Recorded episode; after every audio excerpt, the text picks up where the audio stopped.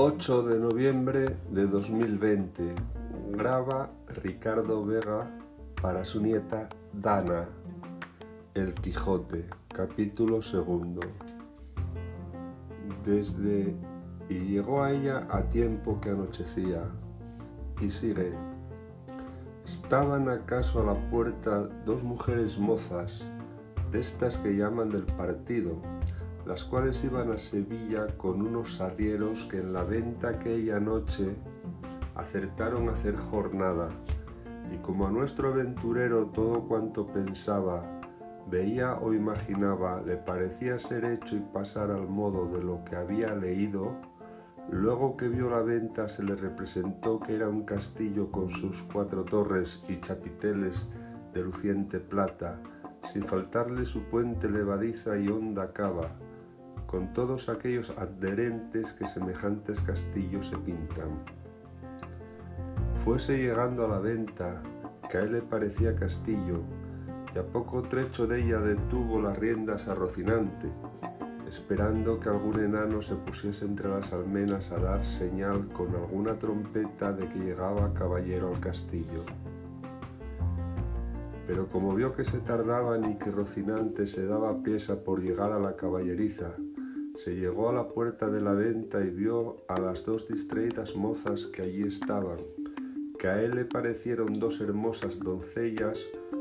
o dos graciosas damas que delante de la puerta del castillo se estaban solazando.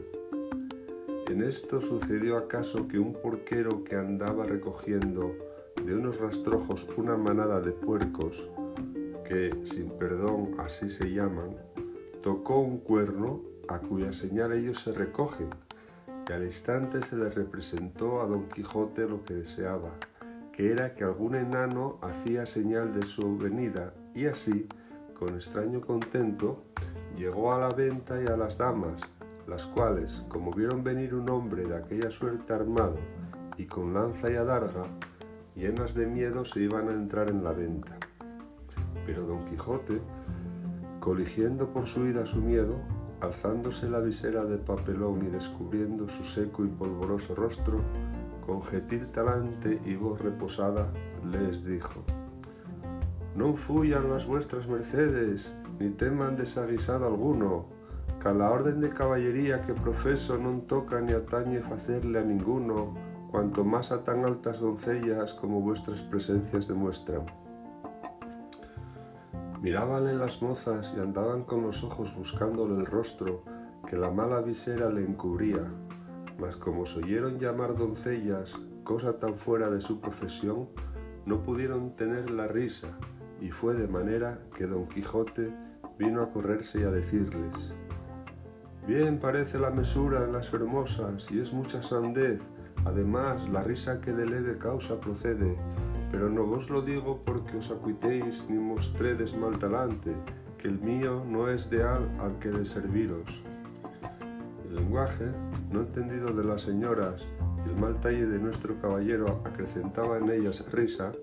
y en él el enojo, y pasara muy adelante si a aquel punto no saliera el ventero, hombre que, por ser muy gordo, era muy pacífico, el cual, viendo aquella figura contrahecha, armada de armas tan desiguales como era la brida, lanza, adarga y coselete, no estuvo en nada en acompañar a las doncellas en las muestras de su contento. Mas, en efecto, temiendo la máquina de tantos pertrechos, determinó de hablarle comedidamente y así le dijo,